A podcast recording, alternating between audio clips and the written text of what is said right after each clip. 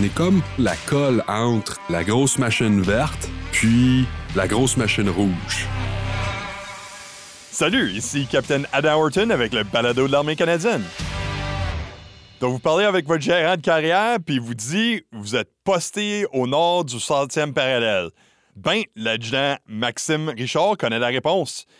Il est l'adjudant d'entraînement pour le premier groupe de patrouille des Rangers canadiens et il est posté à Yellowknife dans les territoires du Nord-Ouest. Bienvenue au balado. Hey, merci beaucoup. Vraiment content d'être ici. Vraiment content d'être capable de représenter euh, le, premier groupe patrouille de Rangers canadiens. Euh, je trouve que c'est une belle opportunité, c'est une belle visibilité que, que vous nous offrez. Puis on est vraiment très, très, très, euh, très, très, très content que vous nous offrez ça. Ben, ça fait plaisir. J'ai hâte d'en parler un peu. Donc, c'était quoi votre réaction quand vous avez entendu que vous en allez à Yellowknife? Ben moi, euh, je suis, j'étais vraiment content de, de, de le savoir. C'était quelque chose qu'on avait demandé. On sentait un peu parce que le tempo opérationnel il est en train d'accélérer, on pourrait dire un peu partout dans, les forces. Puis on sentait que ça s'en venait, que ça allait être rendu à, notre tour, à moi puis à ma famille, de, de, de bouger. Puis on s'est tout le temps fait dire qu'il faut s'organiser avant qu'on se fasse organiser. Puis nous, le Nord, ben c'était une belle opportunité qu'on avait pour être capable de, de, de, de, voyager, faire voyager notre famille, puis d'aller découvrir la, la dernière frontière on trouvait que c'était euh, c'était vraiment euh, très intéressant, puis c'était c'était vraiment cool de pouvoir vivre cette expérience là. Fait quand on, a su qu'on y allait, c'était incroyable. C'était comme gagner à la loterie. c'est pas tout le monde qui a cette réaction-là, hein? Mais la majorité du monde qui vient ici, il faut se faire, euh, comment je pourrais dire, évaluer, screener, comme on dit en anglais. Puis euh, c'est le monde, normalement, qui vient ici, c'est du monde qui sont volontaires. Euh, c'est du, c'est du monde qui veulent venir dans le Nord. Fait que c'est vraiment, c'est super intéressant pour des familles. C'est intéressant aussi pour du monde qui sont célibataires. Hey, Yellowknife, là, on a quand même un Canadian Tire puis un Walmart. C'est gros, là, deux McDonald's. Fait que euh, c'est une belle ville, puis il y a vraiment tout ce qui est nécessaire pour les familles puis pour les gens d'être capables d'avoir un bon rythme de vie. C'est vraiment une belle place. Donc, parlez-nous un peu de vos expériences avant d'être arrivé à Yellowknife. Euh, parlez-nous de votre carrière. Alright, ben moi j'ai 19 ans d'armée complétée, j'étais à ma 20e année. Euh, j'ai signé récemment pour l'IPS qui est la période de service indéterminé, euh, donc j'espère me rendre puis faire une belle longue carrière au sein des forces. Euh, je suis quelqu'un moi qui triple, je veux être dans l'armée depuis que j'ai 5 ans. Je mets mes combats le matin puis j'aime ça puis j'en mange. Là aujourd'hui, je me suis habillé en combat, puis j'étais vraiment content. Faut le dire qu'on est en situation de pandémie aussi que c'est plus plus compliqué mais euh, je suis, quelqu'un qui tripe vraiment là-dessus. Donc, j'ai joint en 2002, puis euh, j'ai joint au sein du Royal 22e Régiment, euh, qui j'ai une appartenance qui est très, très forte. Je suis très, très fier d'être un 22. comme on dit. Puis j'ai été déployé en Afghanistan deux fois, en 2007 puis en 2010. J'ai été déployé en Estonie avec euh, notre régiment sœur, le Royal Welsh, euh, en Angleterre, euh, de l'Angleterre plutôt. Puis j'ai été aussi muté à Winnipeg en tant qu'instructeur en survie à l'école de survie et de médecine de l'Air Force canadienne euh, pendant trois ans. Puis la survie, c'est quelque chose qui m'a tout le temps passionné. La chasse, le trapage, puis ces choses-là, c'était tout le temps quelque chose qui, qui m'avait euh, passionné. Puis après ça, ben ça m'a amené ici à, à Yellowknife, où est-ce que j'ai eu la chance d'aller comme instructeur ranger pendant un an. Après, j'ai été l'adjudant de peloton pour 30 communautés euh, dans le Nord. 30. Puis quand l'autre adjudant était pas là, ben on en avait 66 à peu près là, avec les détachements. Puis euh, c'est vraiment une expérience euh, complètement incroyable. Puis là, présentement, je suis à l'entraînement. donc, je m'assure qu'il y a un certain standard, puis je m'assure aussi que les instructeurs et les rangers ont de l'entraînement, surtout euh, pour être bon puis efficace euh, à être déployé dans le Nord. Fait comment est-ce que vos expériences dans le Nord jusqu'à ce point-ci, est-ce que c'est différent de peut-être les autres postings que vous avez eus? Aïe, aïe, aïe, c'est une très bonne question.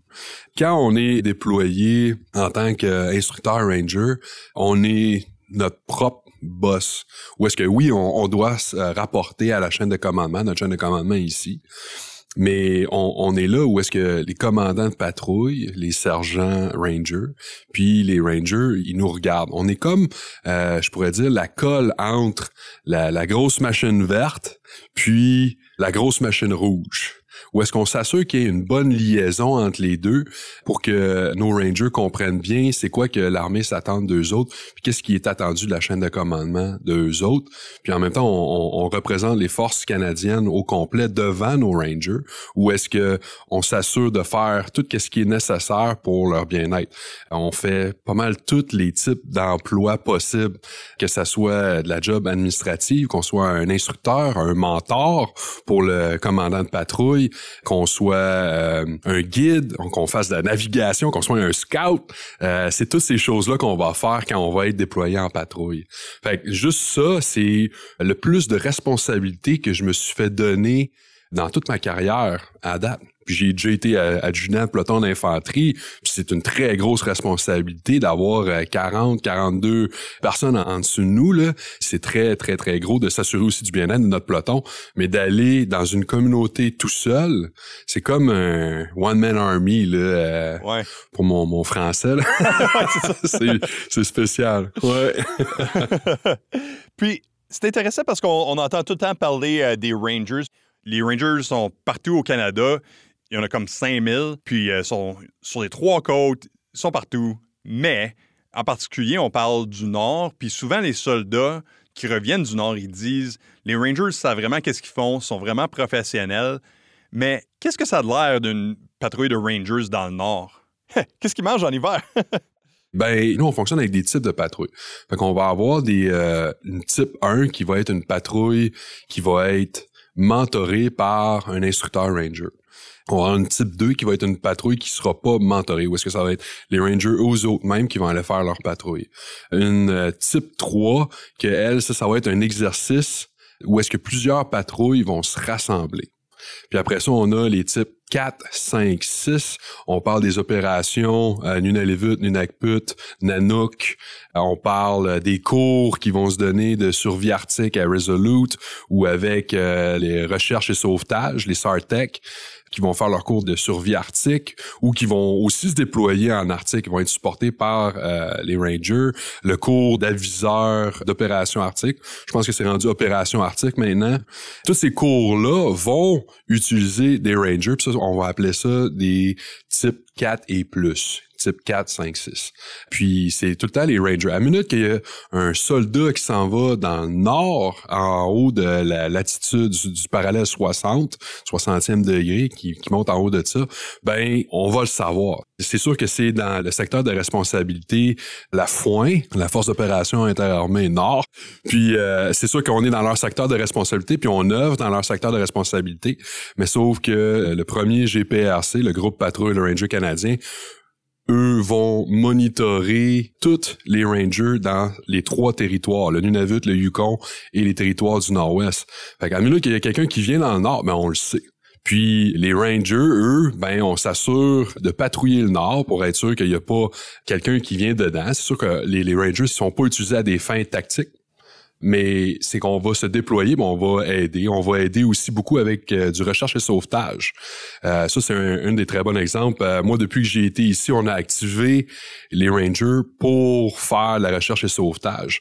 Un des derniers exemples que je pourrais vous donner, j'étais déployé sur l'opération Nanook à Resolute Bay. Puis, euh, on a dû déployer un de nos instructeurs qui faisait partie de l'opération avec les Rangers de Nayat, qui est dans la baie du Tson, communément appelée Repulse Bay.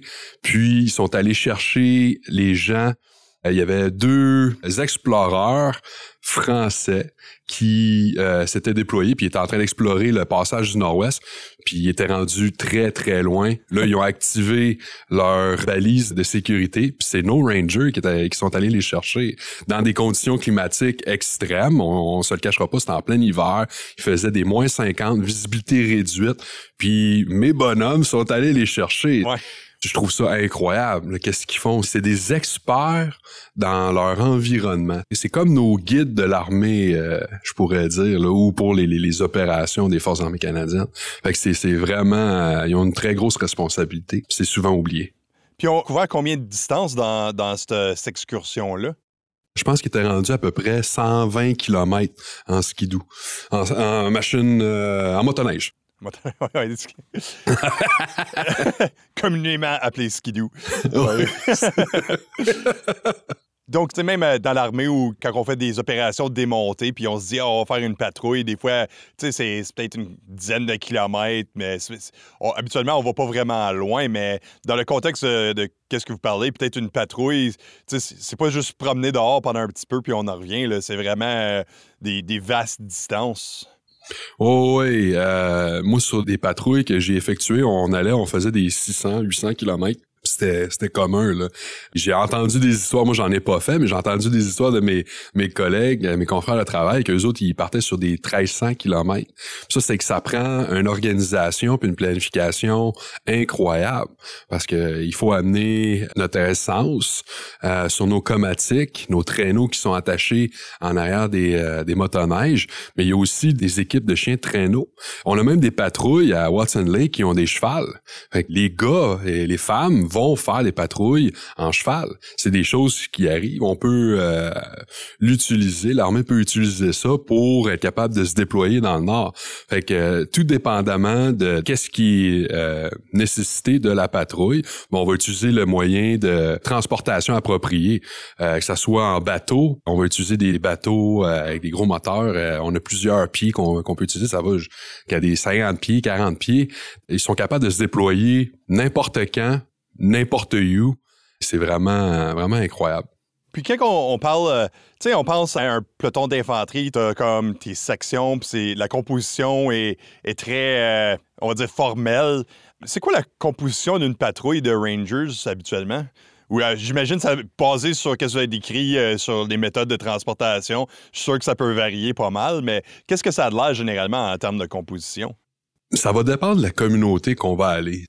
On a à peu près 60 communautés, 66 communautés euh, qui sont à l'intérieur du premier GPRC, le groupe patrouille Ranger canadien.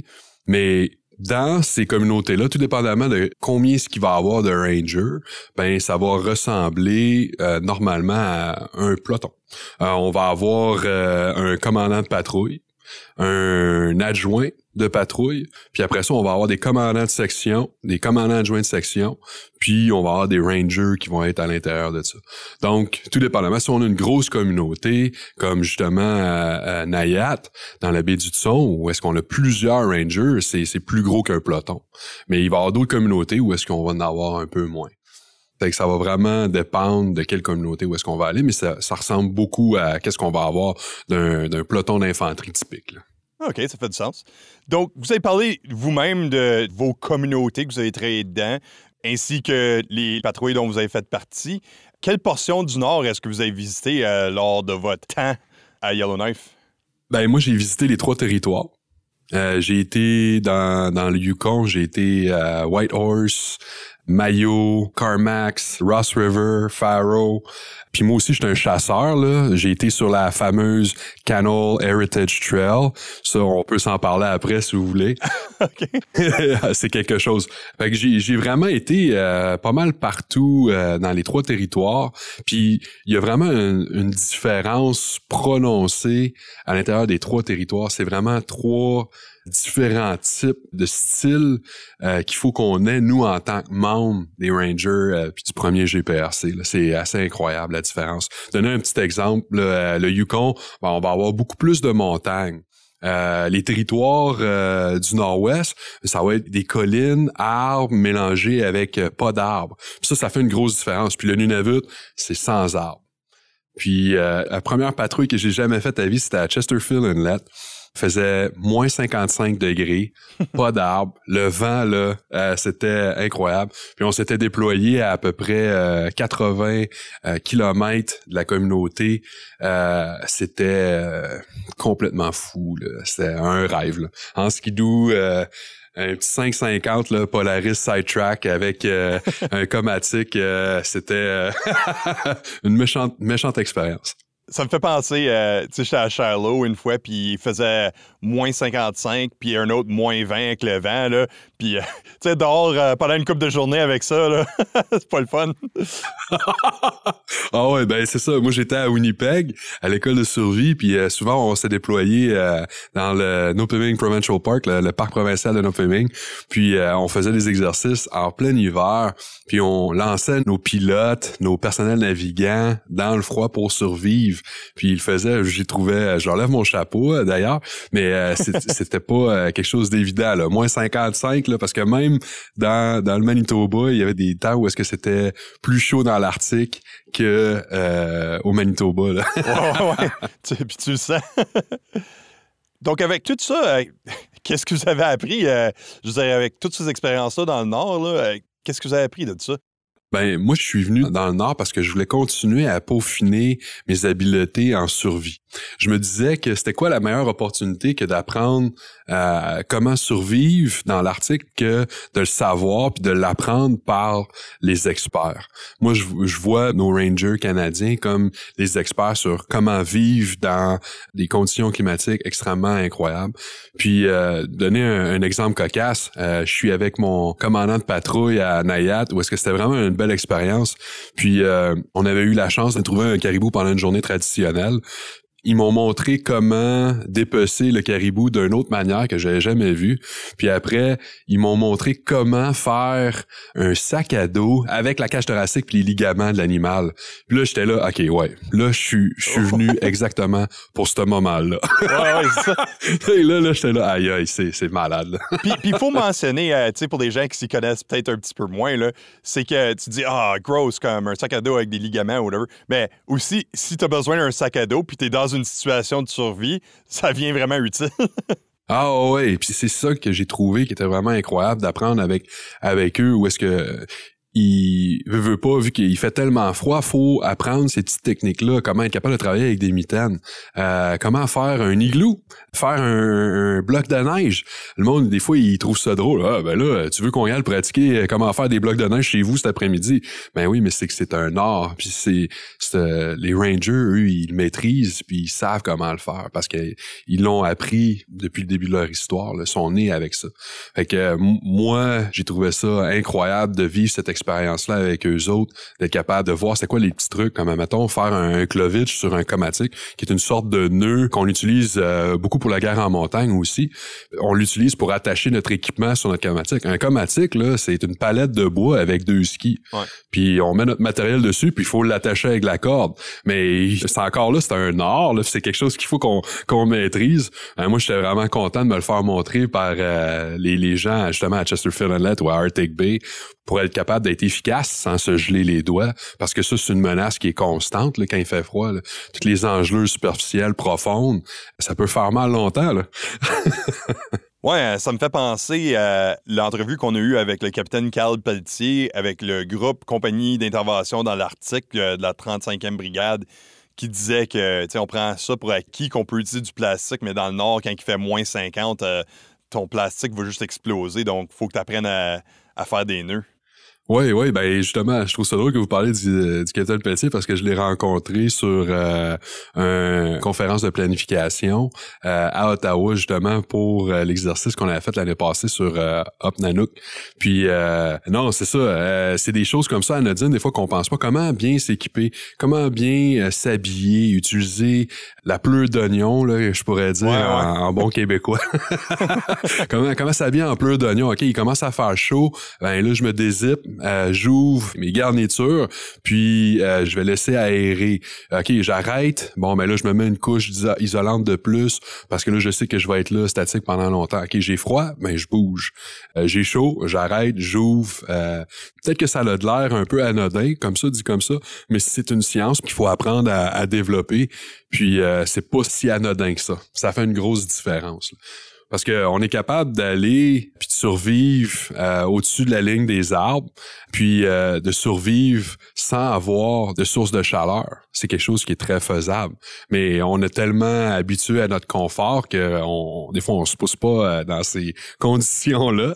Mais c'est quelque chose qui m'est arrivé souvent quand j'ai été dans, dans le nord. Puis ça se prend très très bien, ça se fait très très bien. Oui, c'est ça. Peut-être avec un peu de pratique, euh, on s'adapte assez rapidement. Exactement. Donc, qu'avez-vous à dire pour la personne qui va rentrer pour vous remplacer? Euh, d'être patient, d'avoir les yeux ouverts, puis de saisir chaque opportunité qui sont présentées. sérieusement, c'est difficile à battre. Là. je, serais, malhonnête de dire le contraire. C'est vraiment Mais c'est incroyable. Juste pour venir ici, euh, nous, on est parti de Valcartier, la base de Valcartier, euh, puis on a décidé de prendre notre véhicule avec ma petite famille, puis on a traversé le Canada au complet. Puis euh, après ça, je suis arrivé ici à Yellowknife. Yellowknife, je peux venir travailler en quatre roues. Euh, on a toutes les commodités nécessaires euh, pour être capable de bien vivre là, ici. Là. il y a six écoles primaires, il y a plein d'écoles. Les opportunités sont incroyables. Il n'y a pas le trafic qu'on va avoir dans les grosses villes. Moi, je veux me rendre à quelque part, c'est cinq minutes. je veux aller dans le bois. J'étais un gros gars de chasse, puis de pêche, puis d'aventure, puis de trekking, ces choses-là. Puis je prends mon skidoo, je m'en vais sur la trail qui est à deux minutes de ma maison. Puis après ça, je peux continuer, puis je peux me rendre jusqu'au passage du nord-ouest. C'est incroyable. La dernière frontière. Wow. Ben, merci beaucoup de nous avoir partagé vos expériences. Ça, sonne vraiment intéressant. Je, vais embarquer un peu, là, fait que vous avez bien fait ça. merci. OK. Ouais, ben, c'est, il faut pas que les, les personnes hésitent si c'est quelque chose qui les intéresse. Je pense pas qu'ils, devraient euh, hésiter. C'est ça qui est, qui est plaisant, justement, dans, dans l'armée, où est-ce que c'est une belle aventure, puis on n'est jamais, euh, jamais mal pris où est-ce que le monde arrive ici là, la, communauté militaire, c'est comme une grosse famille là, pareil. Fait que sont, le monde sont incroyables. Puis les Rangers font partie de cette communauté là, puis c'est c'est des gens incroyables. C'est vraiment une belle expérience. Wow. Ben, merci encore une fois de nous avoir parlé. Ouais, merci beaucoup. Ça, c'était l'adjudant Maxime Richard du premier groupe de patrouille des Rangers canadiens basé à Yellowknife dans les territoires du Nord-Ouest. Et moi, je suis capitaine Adam Horton pour le balado d'armée canadienne. Ok tout le monde, petite minute de santé et sécurité.